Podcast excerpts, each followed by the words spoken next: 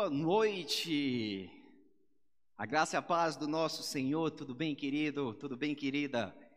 É uma alegria muito grande ter você conosco no nosso Santo Nome Estudo e na nossa segunda aula de Justiça de Deus. Eu sou o pastor Túlio Ribeiro e nós estaremos juntos aqui no canal do Santo Nome para falar mais um pouquinho dessa matéria que é tão importante para nós, não é verdade? Mas antes de nós começarmos a nossa matéria, eu gostaria de convidar você para que nós possamos orar juntos neste momento e convidar também o Espírito Santo a se fazer presente nesse momento tão especial, que é o momento em que nós vamos estudar mais de Deus, para que nós possamos produzir mais da justiça dele em nossas vidas. Amém, queridos? Deus, nós te agradecemos por esse momento, te agradecemos por essa oportunidade que o Senhor nos concede, Pai. É tão gratificante falar do teu nome, é tão gratificante estudar de ti, Senhor. Esses estudos, eles são muito importantes para nós, porque acima de tudo estamos querendo nos aprofundar na tua palavra, Deus. Não fazemos nada disso para sermos inteligentes, Pai, mas para que a tua sabedoria, Senhor, ela possa se manifestar através de nós e para que nós possamos ter uma plenitude, Pai, plenitude que nós só teremos através do Espírito Santo de Deus que habita em nós. Te pedimos, Pai, em nome de Jesus, que o Espírito Santo ele possa estar à vontade, para que ele possa estar falando através das nossas vidas também durante essa aula. É isso que nós oramos, agradecemos em nome de Jesus. Amém, meu amado, amém, minha amada. Mais uma vez eu agradeço por você estar aqui conosco. Eu quero dizer, se você tem alguma dúvida e queira enviar para a gente, ou então enviar algum elogio. Se você também quer fazer alguma crítica, pode enviar para o nosso e-mail que é sne@santonome.com.br. Para a gente será uma alegria imensa ter você junto conosco, não somente assistindo a aula, mas também a gente podendo tirar essa dúvida sua ou podendo responder a sua crítica ou então o seu elogio. Amém, querido? Amém, querida? Vamos começar a nossa aula de hoje? Que felicidade que hoje eu estou. Justiça de Deus. Hoje nós vamos falar sobre justiça e essa justiça que nós vamos falar, a gente tem que sempre entender que é uma justiça de Deus revelada em Jesus Cristo. Para que nós possamos começar a aula da gente, eu queria citar uma partezinha de um texto de John Stott. John Stott é um avivalista e ele traz realmente algo muito precioso para nós, e eu não poderia deixar de começar a aula de hoje falando sobre isso que ele nos trouxe. Ele fala mais ou menos dessa forma: justiça de Deus é a iniciativa justa tomada por Deus ao justificar os pecadores consigo mesmo, concedendo uma justiça que não os pertence, mas que vem do próprio Deus. A justiça de Deus é declaração justa do injusto, sua maneira justa de declarar o justo, o injusto, através do qual ele demonstra sua justiça e ao mesmo tempo nos confere justiça. Ele o fez através de Cristo, o justo que morreu pelo, pelos injustos. Que morreu pelos injustos. Queridos, vamos começar daí o homem ele merecia uma punição. A gente falou sobre isso, sobre justiça, sobre punição na aula passada, sobre essa terminologia da palavra, o que é que a palavra realmente justiça, ela pode é, é, significar. Se você perdeu essa aula, você pode ir aí no YouTube, na nossa parte de justiça de Deus, e você pode conferir essa aula. Mas o homem, ele, ele realmente ele, ele precisava ser punido por algo que ele tinha feito. O homem ele era injusto. Sim, ele tinha cometido pecados. E qual era realmente a punição pelos pecados do homem? A morte, queridos. Sim, a punição pelo, pelos pecados do homem era a morte. Só que, através de Jesus Cristo, existiu uma justificação. Jesus Cristo, ele se torna o quê? O justo. O justo que, através do justo, os injustos, que foram os homens, somos nós, nos tornamos também justos. Então vamos pegar isso aí para que não fique um pouco complicado. O justo, Jesus Cristo, ele tornou os injustos, os homens, a se fazerem justos através dele. Então, quando nós dizemos que nós somos justificados por Jesus Cristo, através do sangue de Jesus Cristo, é porque nós merecíamos a morte por conta dos nossos pecados, mas através de Jesus Cristo, o único justo realmente que veio à terra, ele fez todos os injustos se tornarem justos. Então, isso é a justificação do homem, justificação de Deus para o homem, queridos. Glória a Deus por isso. Segundo Coríntios 5:21 vai dizer o seguinte, não precisa nem abrir. Deus tornou pecado por nós aquele que não tinha pecado, para que nele nos tornássemos justiça de Deus. Deus tornou pecado por nós aquele que não tinha pecado. Meu Deus, que coisa linda! Deus tornou pecado aquele que não tinha pecado, aquele único justo, para quê? Para que nele nós tornássemos justiça de Deus. Glória a Deus por isso. Aleluia, Senhor. Essa justiça é que nós vamos entender mais, com profundidade, a partir de hoje, a partir dessa aula. Queridos, é fundamental que nós possamos meditar mais e mais em um livro da Bíblia que é Romanos, sim, Romanos. Dentre os 66 livros da Bíblia, querido amado e querida amada que me assiste hoje, se eu pudesse escolher um livro, qual eu escolheria?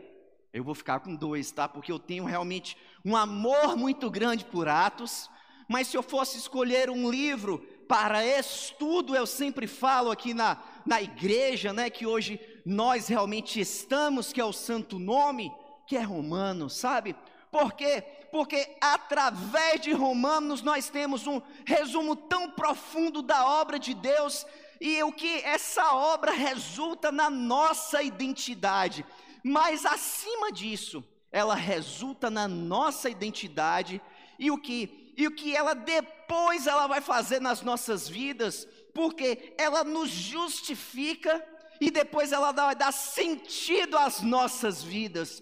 Nós precisamos entender o contexto de Romanos para isso. Romanos ele vai trazer, Paulo vai trazer algo dizendo lá nos seus primeiros versículos a partir aí do versículo, do capítulo 1, versículo 18, até o, o, capítulo 3, mais ou menos, até versículo 23, falando o que, queridos? Que o homem, na verdade, ele não era capaz de ter a justiça de Deus, porque ele era pecador. Então nós vamos ver isso tudo em Romanos, mas a partir dali do versículo 23 lá para o versículo 24, Paulo ele começa a mudar isso com a justificação de Deus. A justificação de Deus que foi Jesus nas nossas vidas. Queridos, isso é tão lindo, isso é tão sério, e, e, hoje eu falo não somente como pastor, mas falo também como teólogo. Não somente eu como teólogo, mas como vários outros teólogos, nós temos Romanos como um livro-chave da Bíblia. Nós olhamos também Martinho Lutero, olhamos para ele e vemos a reforma protestante. Antes de olhar o livro de Romanos, ele olhava para a justiça e ele via o que, querido? Ele via a justiça apenas como punição, mas depois ele entendeu que justiça é um ato de misericórdia de Deus que o conduziu a uma vida eterna. Meu Deus, obrigado, Senhor, porque foi através dali que o livro de Romanos ele pôde até gerar o que através da vida de Martinho Lutero. Ele pôde gerar uma reforma, ele pôde transformar vidas, meu irmão, minha irmã.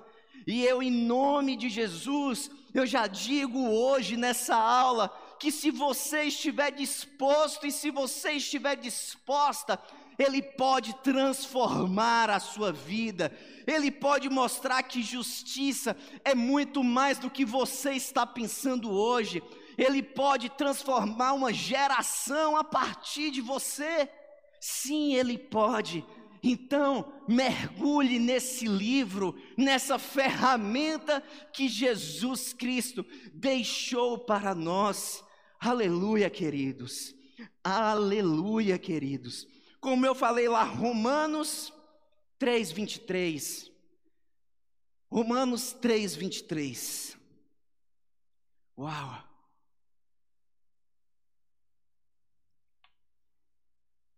pois todos pecaram e estão destituídos da glória de Deus.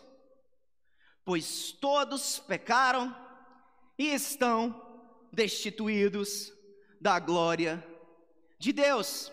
Para nos mostrar a justificação, o que, queridos? Ele teve que o que nos mostrar antes da justificação. Porque você imagina a gente saber lá o que aconteceu lá, mas a gente não saber o que aconteceu antes, nós iríamos ficar perdidos, nós não iríamos entender que amor é esse de Deus conosco, que amor foi esse que Deus foi capaz de produzir por mim e por você, meu irmão. Eu queria que nós pudéssemos abrir as nossas Bíblias agora a partir de Romanos 1, versículo 18. Romanos 1, versículo 18. Portanto, a ira de Deus é revelada do céu contra toda a impiedade e injustiça dos homens que suprimem a verdade pela injustiça pela injustiça. Queridos, quando a gente lê esse, esse texto, a gente pensa assim, sabe? Muitas pessoas na igreja, muitas pessoas fora também, elas pensam da seguinte forma, e eu já escutei muito isso, mas Deus, Ele é só amor. Não é possível Deus se irar com o seu filho. Não, Deus ele não produz ira no seu filho. Ele não pode se irar contra um filho seu. Não, porque Deus ele é só amor. Queridos, se você hoje pensa dessa forma, é porque até o seu conceito de amor está distorcido. E eu preciso nessa aula tirar esse conceito de você e trazer um conceito diferente para a tua vida. Eu vou te explicar um pouco isso. Eu quero que você pense num pai e em uma mãe. Pensou comigo? Eu não sei se você é pai, não sei se você é mãe, mas se você for filho, se coloque no lugar, no lugar de um filho. Imagine você como pai e mãe você pega o seu filho usando cocaína, como você se sentiria naquele momento, pai e mãe que assiste essa aula? Sim, você sentiria amor pelo seu filho? Claro que sim porque ele é seu filho, você cuidou dele, você cuidou dela, você sabe os princípios que rege em cima da tua criação. Mas você se ira contra a transgressão que ele está cometendo. Sabe, querido e querida que nos assiste hoje, se você é um pai e uma mãe, você vai me entender. E se você é filho, você ia querer que seu pai e sua mãe agisse dessa forma contigo. Porque, ao contrário do amor, eu quero te dizer essa noite: se você é pai e mãe, se você pega o teu filho usando cocaína, eu tenho certeza que você não vai chegar e vai dar um tapinha no ombro dele e vai dizer assim: Filho, tá tudo bem, viu? Fica tranquilo. Dá um beijinho no rosto. Porque isso se chama neutralidade. Você está sendo neutro com aquela situação. E eu quero te dizer essa noite que o contrário de amor não é ira. O contrário de amor é neutralidade. Sim. Então, muitas vezes, querido, quando você olha para aquela situação do seu filho, você não se ira com ele. Não. Sabe, querido, você se ira contra a transgressão dele, porque o amor por ele você está tendo porque não tem condição de você amar e você se irá. Não, não existe isso. Eu quero dar outro exemplo claro. Um esposo pega uma esposa em adultério. Meu Deus! O que é que você, esposo, faria?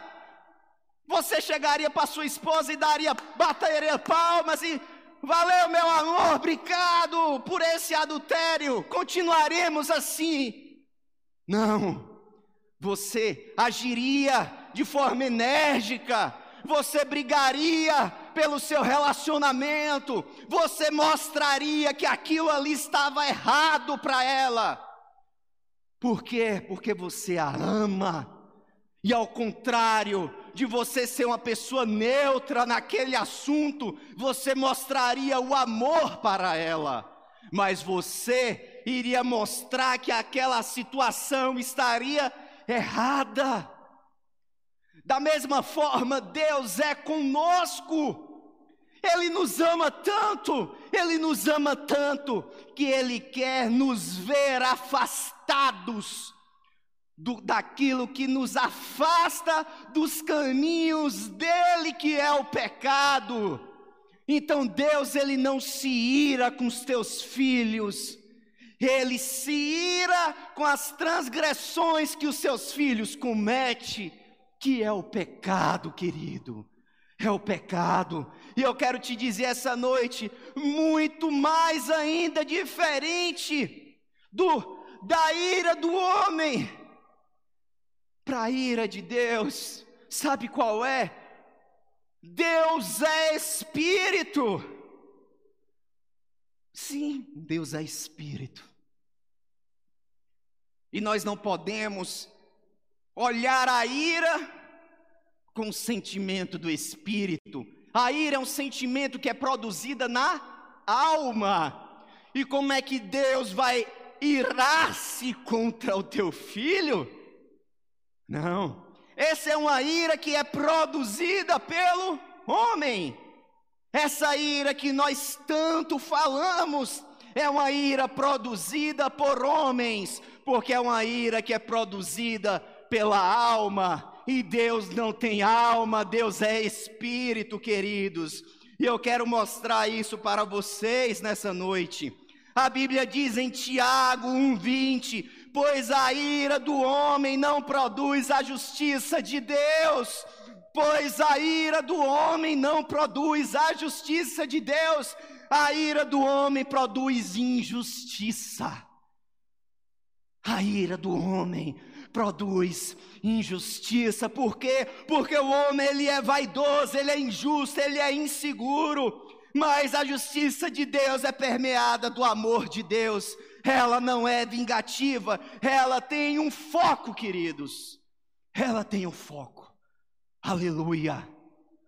Aleluia. Eu queria que vocês abrissem de novo no nosso texto base dessa aula. Romanos 1,18. Uau! Uau! Que aula! Eu sabia, queridos, que Deus teria algo para falar conosco durante essa aula. Portanto, a ira de Deus é revelada do céu contra toda impiedade e justiça dos homens. Peguem essas palavras: impiedade e justiça dos homens. Aleluia. A palavra impiedade, queridos, ela tem um termo no grego chamada acebeia, a falta de piedade. E esse é um pecado voltado contra Deus diretamente. A sebeia é falta de piedade, um pecado voltado diretamente contra Deus. O segundo aqui mencionado é adquia, injustiça dos homens, fala diretamente da dimensão dos homens, a sebeia para Deus, a adquia para os homens, sim. E agora eu quero mostrar algo para vocês muito interessante. Se a sebeia é algo diretamente para Deus e a diquia é para os homens. Nós temos uma linha que liga a diquia e a sebeia. E quando essa linha chega, o que é que acontece? Jesus Cristo, na cruz do Calvário, ele consegue quebrar toda e receber toda a justiça de Deus que precisa para os homens naquele momento. Aleluia, Senhor. Nós te agradecemos por isso, porque sem o justo nós não conseguiríamos ser justos também. Meu Deus do céu. Você consegue entender essa dimensão, querido? Você consegue entender essa dimensão, querida? Meu Deus. Só que essa justiça de Deus, ela traz algumas implicações. Quando nós estamos fora da presença, quando nós não aceitamos Jesus como nosso Senhor e Salvador, e somos homens pecadores, existem indícios e sim, existem implicações para isso. A primeira implicação que nós vamos falar é destino, condição eterna. Qual é a condição eterna para uma pessoa pecadora? Se você é uma pessoa inteligente, e eu sei que você é, e uma pessoa sábia, você já sabe o inferno. Sim. Lá em 1 Tessalonicenses 1,10, ele vai dizer assim: ira vindoura. Ira vindoura é o que? É uma dimensão exata do inferno. Eu vou esperar para que possa abrir. 1 Tessalonicenses, capítulo 1, versículo 10. E esperar dos céus a seu filho, a quem ressuscitou dos mortos, Jesus que nos livra da ira que há de vir, ou ira vindoura, a mesma coisa, queridos. Jesus, ele nos salva dessa ira para o céu, que é a recompensa celestial. Mas quem não tem Jesus, o caminho já foi traçado. Essa ira vindoura, ela já está selada. E é o inferno. Sabe, é tão sério falar disso. Muitas pessoas hoje, queridos, quando nós chegamos na igreja, elas não querem falar sobre inferno. Elas chegam e falam assim: Pastor, não prega sobre inferno, prega sobre Jesus. Sim, é maravilhoso pregar sobre a graça redentora de Jesus, eu creio nisso e concordo. Mas Jesus, ele falou várias vezes sobre inferno, queridos. Então, acreditar no Evangelho de Jesus é acreditar que existe inferno. Se eu não falar sobre inferno, é a mesma coisa de não acreditar em Jesus. Meu Deus! Ah. Sabe, eu até mencionei, você que não é aqui da igreja, você não vai se recordar, mas eu mencionei durante um culto aqui uma passagem muito, muito conhecida, que é aquela passagem que fala assim: se, se o teu olho te faz tropeçar, se seu teu, seu teu olho faz pecar, que você arranque, se a tua mão te faz pecar, que você arranque, se a tua, seu teu pé, se tua perna te faz pecar, que você arranque, é melhor você entrar no reino dos céus, né, sem um, um, um, faltando uma parte, do que você ir inteiro para o inferno, ou para o tormento que não tem fim, imagina, né, eu ainda, ainda, ainda trouxe esse exemplo também, porque olhos falam de visão, mas falam, né? O, o, o, as mãos falam de uma ação, uma ação que muitas vezes você quer fazer, mas você olha e você pode deixar de fazer. Pés falam de caminho, sabe? Jesus está dizendo assim, queridos, ó, é melhor você olhar para algo, algo que você quer fazer.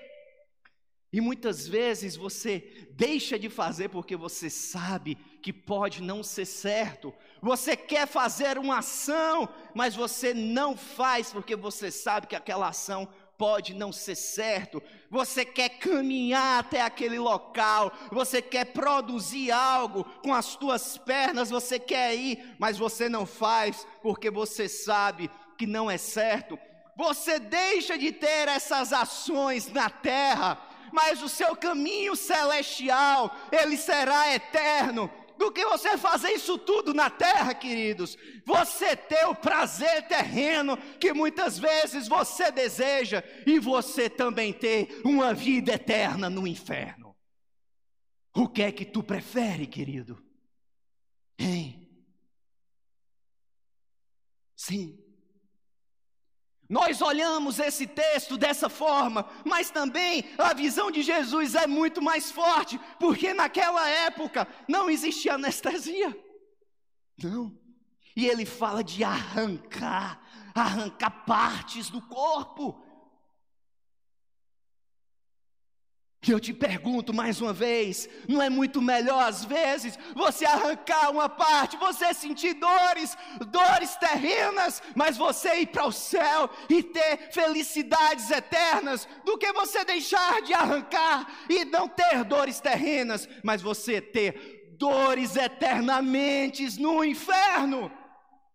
Sim, se você não estiver debaixo daquilo que Jesus Cristo já te garantiu, a justificação através dele. Esse é teu destino, querido. Esse é teu destino, querida. A Bíblia chega a dizer que o verme lá não morre, o fogo não se apaga, que vai ter o que?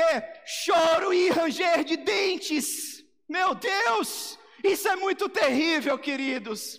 Imagina, meu irmão, imagina minha irmã, Aqui na Bahia nós estamos, aqui é muito forte essa época junina, e nós estamos tendo muitas fogueiras. Fogueiras grandes, então fogo muitas vezes ele, ele te atrai. Então você tem vontade de botar a mão, mas o fogo dói se você deixar a mão ali e você tem a opção de tirar a mão do fogo, mas se você estiver no inferno, você não vai ter essa opção de tirar a mão do fogo, porque o fogo ele vai consumir o tempo todo. É isso que Deus está falando. O fogo não vai se apagar e vai eternamente o consumir. Isso é sério, querido. Isso é sério, querida. Se atente para o que Deus está te falando essa noite. Se atente para o que Deus vai te falar durante você vai assistir. Meu Deus. Meu Deus. Ah, Senhor. A segunda implicação que nós vemos é a falta de relacionamento. O pecado, o pecador, ele fica comprometido. Na oração, ele não tem intimidade com o seu Criador. A Bíblia ela chega a dizer o quê? Que nós ficamos inimigos de Deus. Você fica com inimizade com aquele que fez um propósito para você aquele que deu o teu propósito de vida.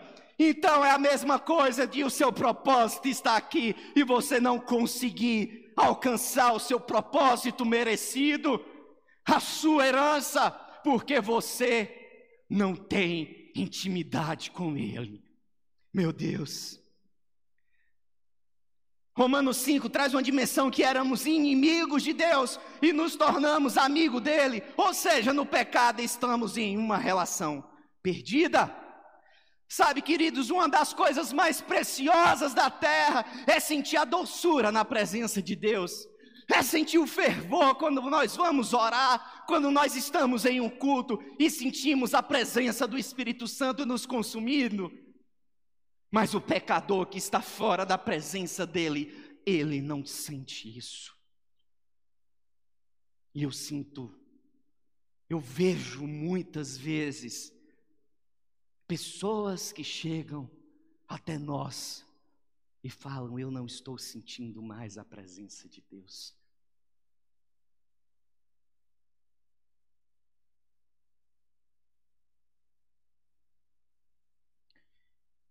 E a gente tenta ajudar e nós mostramos o processo, mas não se trata de nós mostrarmos, se trata daquilo que a pessoa ela quer fazer através dela com Deus. Porque a barreira dela com Deus, ela está realmente quebrada. Ela quebrou. Ela quebrou uma linha e ela precisa ligar de novo essa linha. Um homem pecador também não vive o favor de Deus na vida dele. Meu Deus, isso é muito forte. As pessoas muitas vezes falam assim: o fulano de tal, ele é próspero, ele tem carros, ele tem casa, mas ele não está nos caminhos de Deus, por quê? Né? Salomão ele diz assim: que a bênção do Senhor enriquece e não acrescenta dores, ou seja, a bênção de Deus é enriquecedora, mas também não acrescenta dores. Querido, eu não sei o que você está passando hoje, eu não sei se você hoje está passando dificuldades financeiras, mas eu quero te dizer uma coisa: Deus não quer somente te enriquecer com bens materiais, Ele quer te dar a paz de espírito que você tanto sonha. Sim, porque Deus não te prometeu somente riquezas, Ele te prometeu a paz que excede todo entendimento. E você só vai achar através dessa justificação com Jesus Cristo. É através da justificação com Ele. O pecador nunca vai achar isso. Eu conheço pessoas, pessoas que já foram até próximas de mim, que hoje estão bem-sucedidas, pessoas com casas, pessoas com carros, pessoas até que nós podemos falar assim que têm mansões. Mas eu sei que lá no fundo, como nós falamos também, na hora que ela vai deitar, ela coloca a cabeça no travesseiro e ela não consegue dormir. Porque ela não consegue ter a plenitude. E essa plenitude ela só vai conseguir através dessa justiça de Deus que é produzida por Jesus Cristo. Aleluia. Nós já falamos de destino, falamos de relação, já falamos de favor, mas falta o último, que é juízo terreno. Eu queria que nós pudéssemos abrir agora nossas Bíblias em Romanos 1, seu versículo 19. E vamos ler do versículo 19 até o 23.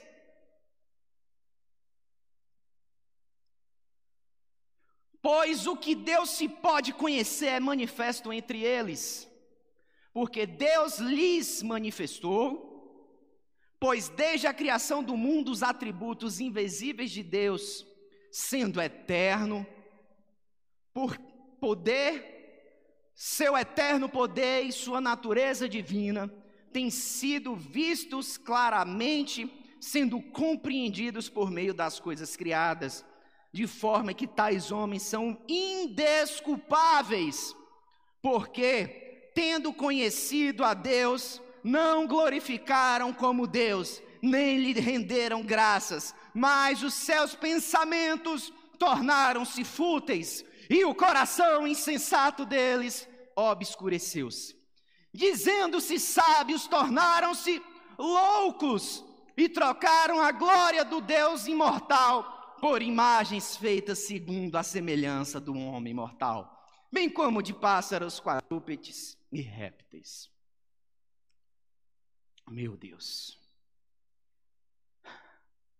Sabe, queridos, esse é um dos pontos que eu olho e muitas vezes eu fico abismado. Porque nós olhamos para a natureza, nós olhamos para a criação, e não tem como nós olharmos para tudo isso e não saber que existe um Deus Criador. Sim? Sabe? Eu olho para o sol, eu olho para a lua, eu olho para as plantas, eu olho para o clima, eu olho para tudo e tem que ter um Criador. E o homem ele começa a se tornar indesculpável. Por quê?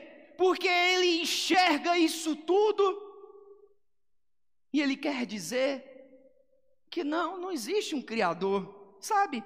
Nossa geração é capaz de olhar as coisas criadas e dizer que é coisa do acaso, é coisa do Big Bang. Queridos, uma explosão que criou uma matéria e a matéria, ela conseguiu organizar tudo e criar o um mundo. Meu Deus, é impressionante, né? Sim, a mente humana ela é impressionante. Glória a Deus por isso, porque Deus nos deu essa capacidade fértil de imaginação. Mas eu quero trazer você comigo agora. Eu não sei por onde você está assistindo essa aula, por televisão, por celular, por notebook, mas olhe esse notebook. É, eu tenho um xodó por esse notebook, né? É meu xodó. Eu peço a Deus que ele um dia não peça para ofertar, porque se pedir eu vou ter que ofertar, né? Mas assim, esse notebook é a criação de alguém. Alguém criou para chegar às minhas mãos.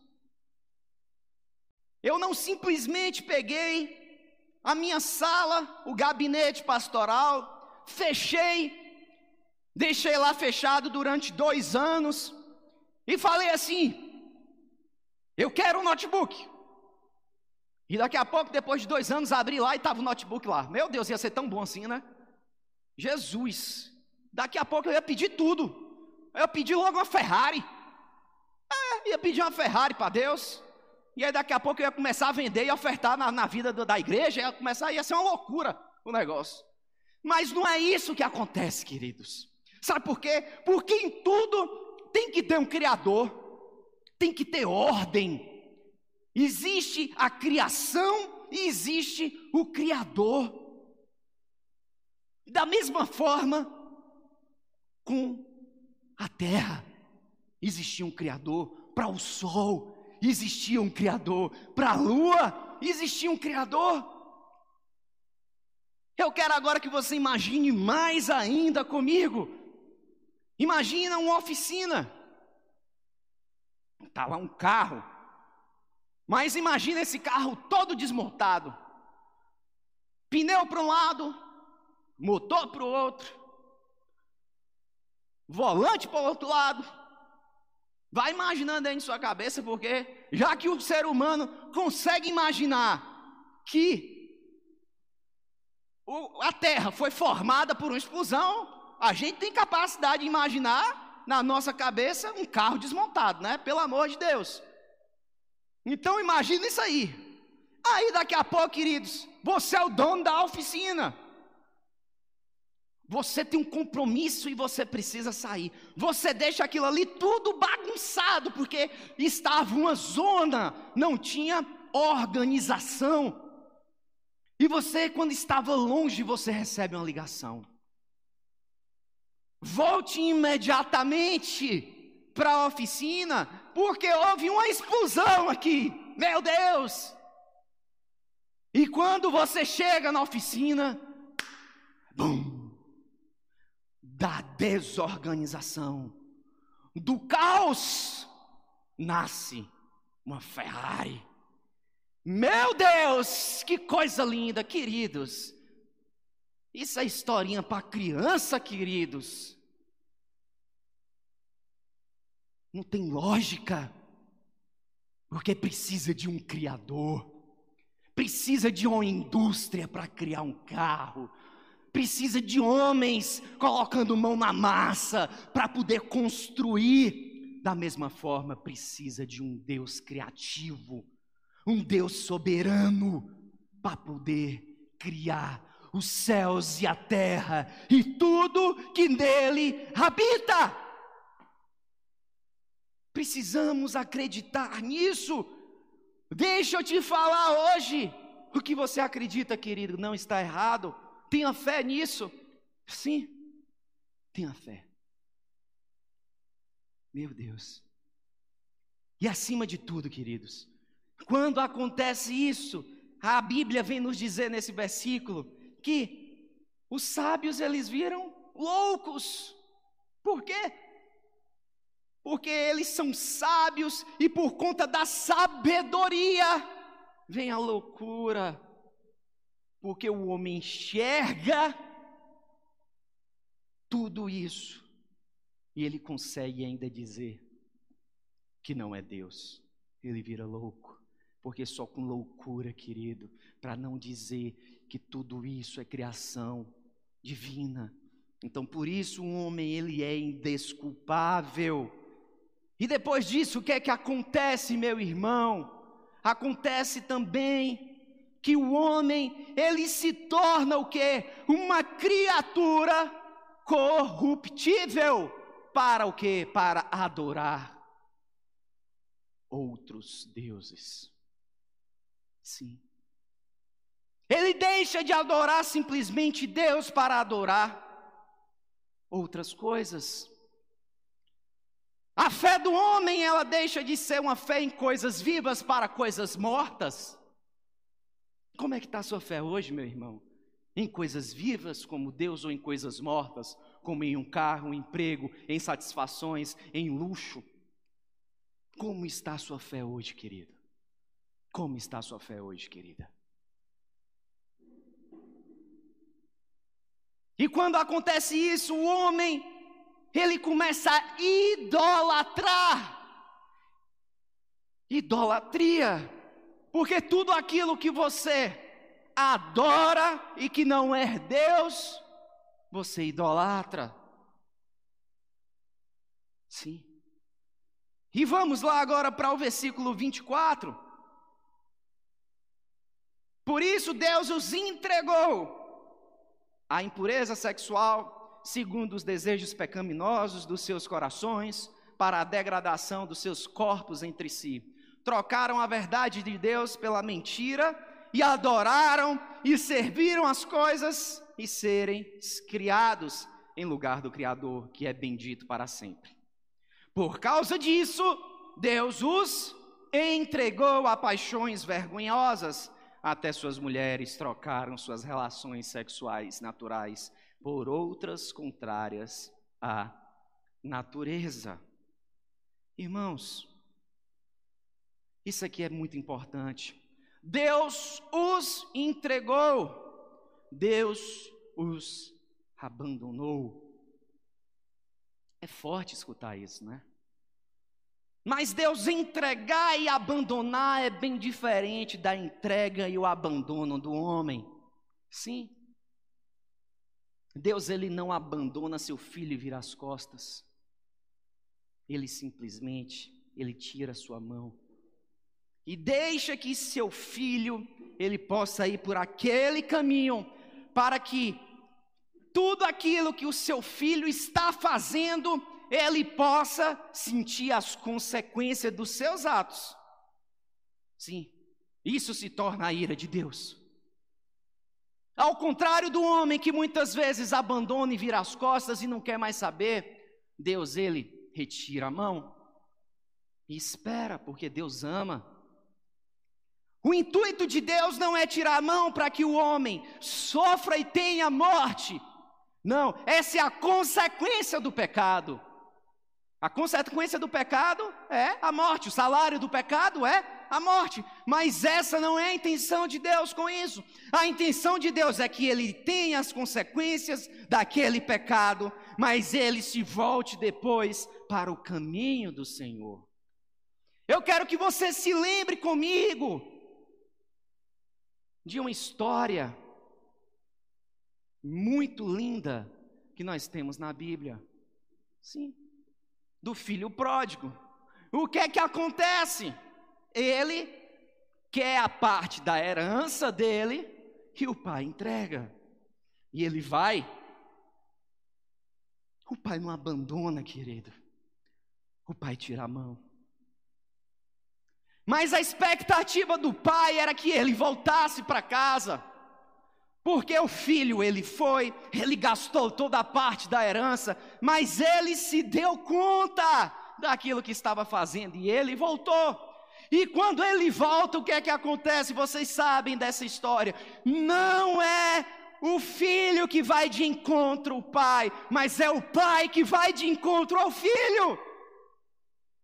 Sim, o pai está sempre esperando o filho voltar para casa, porque ele quer colocar todos os teus filhos no mesmo caminho, para que os planos dele sejam seja feito para os teus filhos.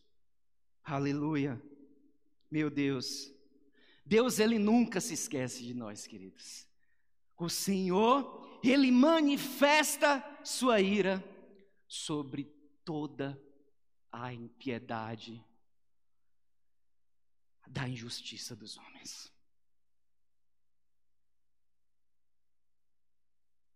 Como Deus é grandioso, como Deus manifesta o teu amor de forma espetacular sobre nossas vidas e como nós devemos aprender cada dia mais como é o amor de Deus nas nossas vidas. Eu te espero semana que vem para que nós possamos dar continuidade ao nosso estudo de justiça de Deus. Boa noite, que Deus te abençoe.